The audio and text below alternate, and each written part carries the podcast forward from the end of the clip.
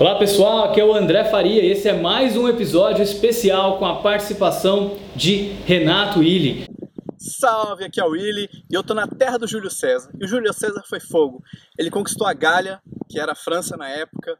Ele batizou o calendário, ele foi ditador de, do império, da, de Roma, não era império ainda.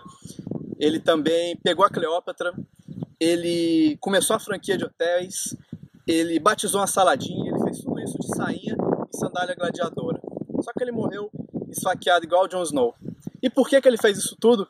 Porque ele acreditava que ele estava levando a civilidade para o mundo.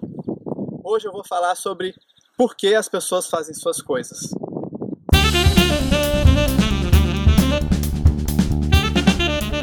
E por que falar sobre o porquê?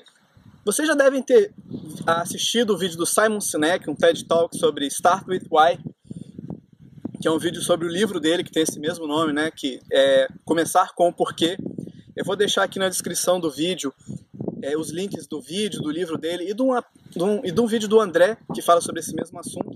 E ele fala que os grandes líderes, eles comunicam de, dessa forma, eles começam falando do porquê, depois do, do como e chegam até o quê, enquanto as pessoas normalmente vão no outro sentido.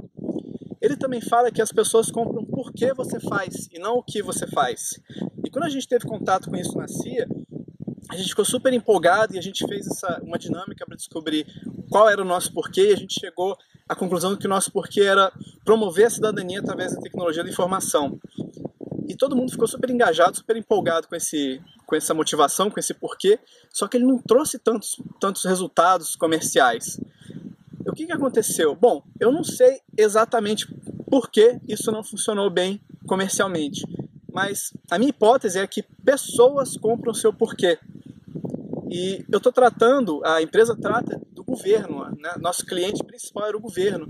E uma instituição necessariamente, apesar de ter pessoas por trás dela, não compra, ela necessariamente não compra porque as instituições elas têm regras para fazer essas aquisições.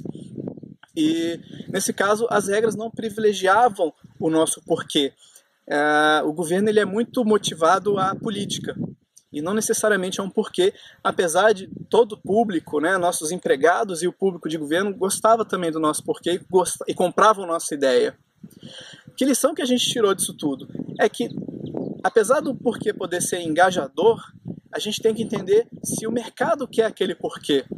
Eu acho que a gente achou um porquê engajador que as pessoas queriam, que o público, os cidadãos queriam aquele porquê, mas o nosso mercado não estava tão interessado em comprar aquele porquê também.